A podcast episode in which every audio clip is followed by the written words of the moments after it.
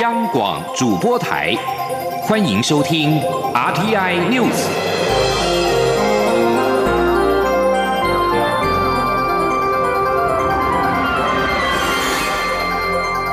听众朋友您好，欢迎收听这节央广主播台提供给您的 RTI News，我是张顺祥。武汉肺炎持续的扩大，卫福部在十一点半召开了防疫记者会，连线央广记者王维婷。是的，主播，呃，台湾之前有一确诊一名来自武汉的台商哦，是他有这个武汉肺炎，但是呢，他却隐瞒了病情和旅游史，而且没有戴口罩，去了高雄的金巴林舞厅跳舞。那有一名在舞厅工作的小姐出现肺炎症状后就医，中央流行疫情指挥中心今天上午表示呢，这位在舞厅工作的小姐经通报出院的结果是阴性，但是呢，接下来还会再继续检验。另外呢，也因为这名台商隐匿的行为，中央流行疫情指挥中心也决定要进一步提高防疫措施，包括中国大陆湖北省人士含陆生即日起禁止来台，而且暂缓受理湖北省以外大陆人士观光、专业交流等申请。以及中国大陆学生暂缓入台两周，那开放的日期呢？会是之后中国大陆武汉肺炎的情况再决定是否延长。另外，来自中国大陆入境的商务交流人士要配合自主健康管理十四天。从湖北省回台的大陆配偶要限制居住，且要自主健康管理十四天。中央流行疫情指挥中心也说，针对武汉肺炎阳性个案的接触者以及民众，还有有湖北省旅游史的旅客呢，要采取居家隔离，也就是不能够外出。如果民众不配合，而且还隐匿外出的话呢，除了重罚之外，也会采取强制隔离。以上就是今天上午中央流行疫情指挥中心的记者会情况，主播。武汉肺炎疫情持续受到高度的关注。台北市长柯文哲今天上午受访时建议，中央政府应该紧速的召开防疫会议，邀集专家来商讨，像是公立医院的看诊、餐饮业要不要戴口罩等问题，都不宜由各县市政府自行的发布命令，应该是由防疫会议讨论之后，制定出全台湾一体奉行的标准。央广记者。王兆坤的报道：台北市长柯文哲在关渡宫受访表示，中央政府若对防疫下达命令，北市府就照做；但中央政府没有下令，北市府自己做出新命令，如果没有效果，则会惹意，所以他觉得有些为难。柯文哲认为，现在虽然是春节假期，但中央政府应召开防疫会议。让专家共同讨论防疫工作。他说：“还是要制定一个台湾一体奉行的标准啊，免得各地方政府，像我们要不要？你说，你说公立医院还有一个的食品餐饮业，你知道要不要全部戴口罩？就这个例子。所以我的建议的啊，应该是卫福部那个防疫小组，你知道恐怕这这一两这大概明天就先大家先来开一次会，专家会议，知道先决定台湾下一步要怎么做，因为。”不宜让各县各县市政府自己去发布命令，再会乱掉了。柯文哲举例指出，防疫重点之一是传染病进入台湾后，确实要能够封锁得住。因此，像是撤离武汉台商一事，理论上撤侨回来后要管制十四天没有事才能回到社会，这些都涉及专业。柯文哲再度强调，台湾医疗水准仍高于中国大陆。一定要参加世界卫生组织，因为这样可以拿到资料判读，比较容易设计标准作业流程。如果资料不全，设计起来会比较困难。中央广播电台记者王兆坤台北采访报道。根据中国国家卫生健康委员会今天发布的最新统计。二零二零年元月二十五号零点到二十四点，二零一九新型冠状病毒的新增确诊的病例达到六百八十八例，新增死亡病例达到十五例，湖北省十三例，上海市一例，河南省一例。总计武汉肺炎已经造成五十六个人不幸死亡。防控武汉肺炎，广东的汕头市宣布午夜之后封城，是中国大陆第一个宣布封城的南方城市。根据中国卫健委的最新统计，截至到二十五号的二十四点，中国全国的确诊病例已经达到一千九百七十五例。而中国国家主席习近平二十五号表示，新型冠状病毒感染的肺炎疫情，为加快蔓延的严重情势，要湖北省把疫情防控工作作为当前的头等大事，采取更严格的措施。内防扩散，外防输出，对所有患者进行集中隔离救治。于此之际，武汉肺炎已经造成中国部分地区的农历新年庆祝活动被迫暂停，而湖北的医疗机构已经不足以应付突如其来的大量病患。中国各省区三天之内陆续将重大突发公共卫生事件的警戒提升到最高级别的一级红色响应。截至二十五号晚间十点，中国全国三十一个省区只剩下没有确诊病例的西藏尚未将警戒提升到一级响应。两千零三年，中国爆发严重急性呼吸道症候群 SARS 期间，各个发生疫情的省区也曾经先后提升到应急响应的级别，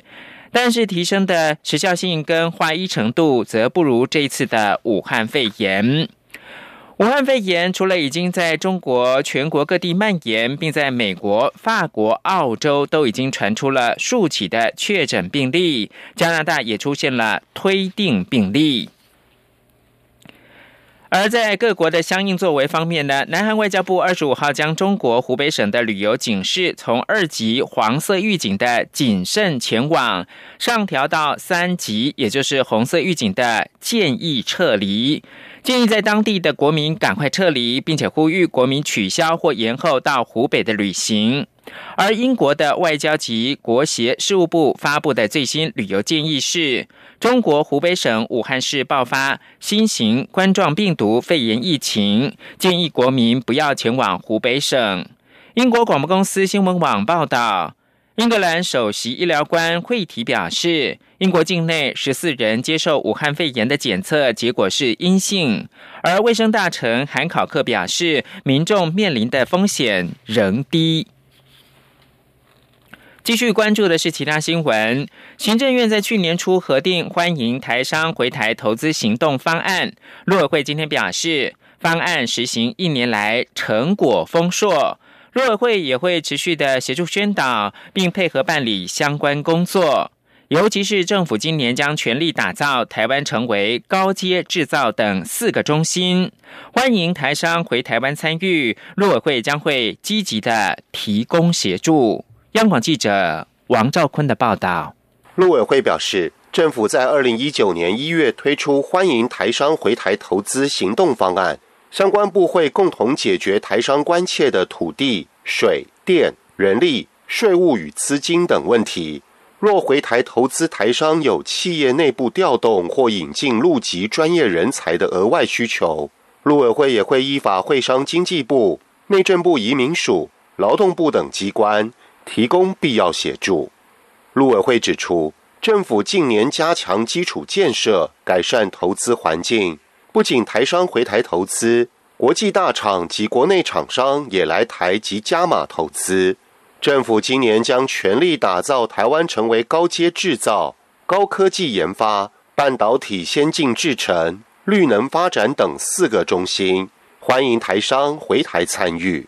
陆委会主委陈明通说：“政府是非常欢迎台商回台投资，欢迎台商回台投资行动方案。”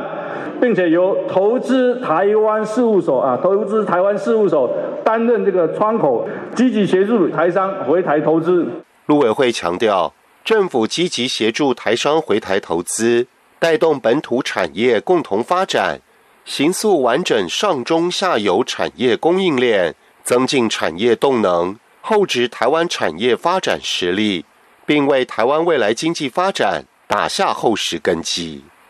中央广播电台记者王兆坤台北采访报道：台铁南回线大武车站到福安号志站的行动宽频通讯，在去年的十二月三十号正式开通。国家通讯传播委员会也宣布，将在今年底配合台铁的南回线电气化全线通车。完成台湾环岛铁路网行动通信的最后一里路。不过，要打通南回铁路沿线三十五座长短隧道、总长四十公里的行动通讯的任督二脉，它的难度跟挑战远超过大家的想象。记者吴丽君的采访报道。环岛铁路电气化的最后一里路，全长九十八公里的南回铁路电气化工程，预计今年底完工。与此同时，NCC 也投入新台币一千九百万，加上台湾五大电信业者共同出资六千万，配合台铁南回线，已先行完成电气化的台东大武到蒲安站，于去年底优先完成行动宽频通讯品质的改。改善，造福每年搭乘南回铁路的五十五万人次旅客。事实上，南回铁路沿线山海交错，风景优美，但也因此地形复杂。途经三十五座长短隧道，总长就有四十公里。加上地处偏远，许多地方不仅没有公路可以抵达，甚至没有电力可以使用，以致人员、机具运补都相形艰困。再加上施工时不能影响既有的列车行驶，因此仅能于夜间十二点收班之后，到凌晨五点发车之前，利用台铁轨道车。车辆运补发电机、光纤及卸坡电缆等设备进入隧道口，再徒步一段一段完成部件。亚太电信网络维运工程处副总经理简瑞明指出，有时施工人员为了与时间赛跑，还必须冒着生命危险协调台铁在较长的列车空档，例如夜间九点到十一点之间抢进隧道施工。简瑞明说：“所以其实是危险性相当高的，你不能做一半丢在那边，会影响行车安全。然后甚至车子来，你也不能拿发电机这边亮亮的，你要先把它关掉。而且，比如我一卷线是一公里，我必须把这一公里赶在这个时段里面把它做完。啊，如果没有做完，火车又来的时候，就必须避开它，我赶快再把那些工具啊、轨道车全部搬到路边去。没有的话，因为火车过来的时候风压，那个是有危险性的。而随着大武到普安讯号接通之后，台湾。环岛铁路网行动通信的最后一里路，也将于今年底配合台铁南回线电气化全线通车，打通人都二脉，也让偏乡不再有国界。中央广播电台记者吴丽君在南回的采访报道。国际新闻：白宫律师二十五号开始为美国总统川普在参议院的历史性弹劾案做辩护。表示总统没有在与乌克兰交涉时做错事情，而总统的命运应该是由美国的选民来决定，而不是国会。白宫律师希波隆二十五号下雨的清晨对聚集的一百名参议员表示，如果参议院跟随众议院的领导，并投票通过罢免身为美国第四十五任总统的川普，那将是完全不负责任的权力滥用。这场罕见在周末审理的会议，仅是美国历史上第三次的弹劾审判。希波隆表示，众议院民主党的检察官并没有提出令人信服的充分理由，证明川普曾经犯了严重罪行和不检的行为。众议院上个月以滥用权力和妨碍国会为理由，通过了川普的弹劾案。民主党指控川普扣住美国对乌克兰的军事协议，以及一场白宫会议，施压乌克兰对川普的政治对手，也就是美国前副总统拜登，以及对他的儿子杭特展开调查。杭特是乌克兰一家天然气公司的董事。最后提供给您是伊拉克的维安部队二十五号突袭了首都巴格达主要抗议地点的解放广场，朝扎营数月的反政府示威者发射实弹跟催泪瓦斯，试图驱逐南部城市的抗议民众，至少造成四个人丧生跟数十人受伤。以上新闻由张顺祥编辑播报。各位听众朋友，大家恭喜！我是蔡英文，过年团聚时刻。祝福各位有美好的年假时光。新的一年，我们继续努力，让台湾不断的前进。祝福大家新年快乐，鼠年万事都如意。